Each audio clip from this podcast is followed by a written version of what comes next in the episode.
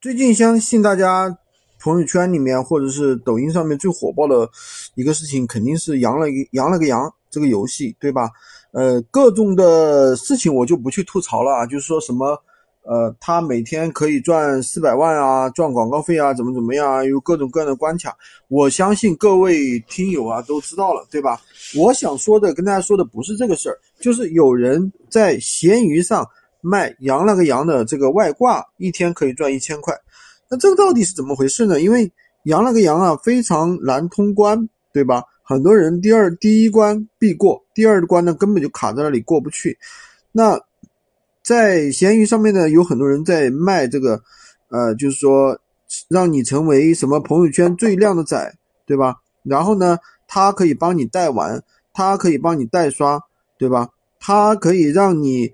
呃，有什么无线通关的一个教程，然后呢，无线道具，对吧？然后还有什么修改器，然后呢，还可以呃，就是登录你的账号，提供什么通关服务，什么乱七八糟的啊。有的人呢，就其实这些东西的话，成本很低，是吧？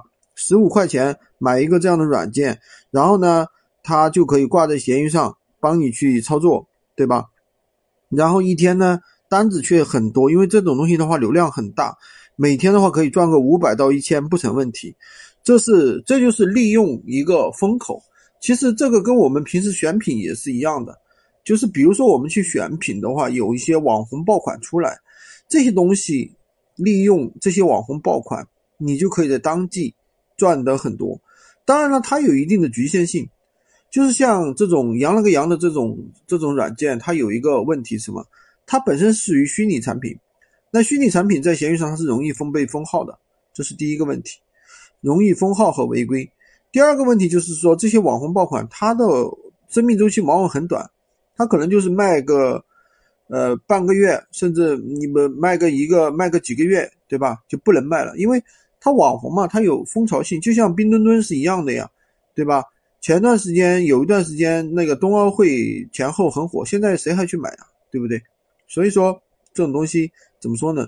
你抓住了一个红利，你就狠狠的去干；发现了一个网红产品，你就狠狠的去干，就肯定能够搞到钱。这也是一种很重要的一种选品方法。喜欢军哥的可以关注我，订阅我的专辑，当然也可以加我的微，在我头像旁边获取闲鱼快速上手。